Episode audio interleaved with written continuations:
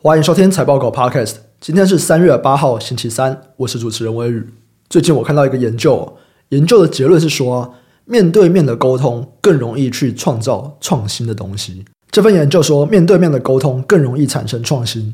这件事情是我们远距所没有办法替代的东西哦。这可能也是为什么我们会看到越来越多的公司，他们还是会要求说，你一周要有几天进到公司里面来，这样子也许能够更容易去激发出创新的想法。今天分享两则产业新闻。第一则新闻：伊朗政府在上周末宣布，他们在哈马丹省发现了大型的锂矿，这可能会成为全球第二大的以太明储量。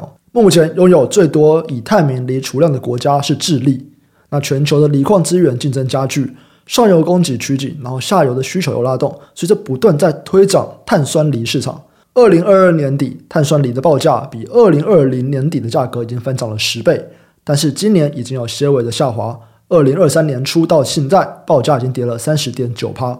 在现在全球锂市场已经供过于求的情况，增加锂矿的供应可能会使报价承受更大的压力。高盛分析师表示，哦，受到电动车补贴的取消、疫情，还有春节假期限制汽车供应链各个环节的活动，市场对锂的需求大减。但在锂的生产稳定增加的情况下，未来可能会有供需失衡的问题。他们预测到二零二五以前。锂供应量的年平均成长率为三十四趴，不过需求年平均成长率只有二十五趴，呈现明显的对比。S&P Global 的大宗商品分析师表示，目前仍然难以为锂矿报价找到一个合理的支撑，因为开采商仍然可以在很低的价格下维持获利。这边的概念股有锂矿、锂电池材料，还有锂电池。第二则新闻。随着晶片电路图越来越小，达到光的物理极限，进而我们会需要艾斯摩尔的 EUV 曝光机来处理。在晶片制造过程中，曝光制程呢是将电路图印刷在晶圆上面的一个重要步骤。那如果我重复的曝光，这个次数可能会增加制程的风险，并且降低良率。现在的晶片制造商他们会使用 EUV 的双重曝光技术来转印比 EUV 解析度更小的晶片特征，但这个东西它就会增加生产成本还有制成的步骤。应用材料，他们推出了一款新的设备，主要招来解决这个问题。这个技术不仅能够减少成本，而且还能够降低能源消耗、水的需求量，还有二氧化碳的排放量。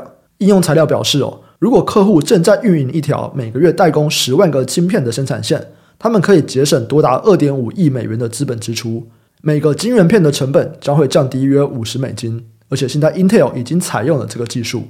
高盛分析师表示。这个设备可能每年会为应用材料新增二到三亿美金的销售额，但不会对艾斯摩尔的 EUV 销售收入有产生任何的影响。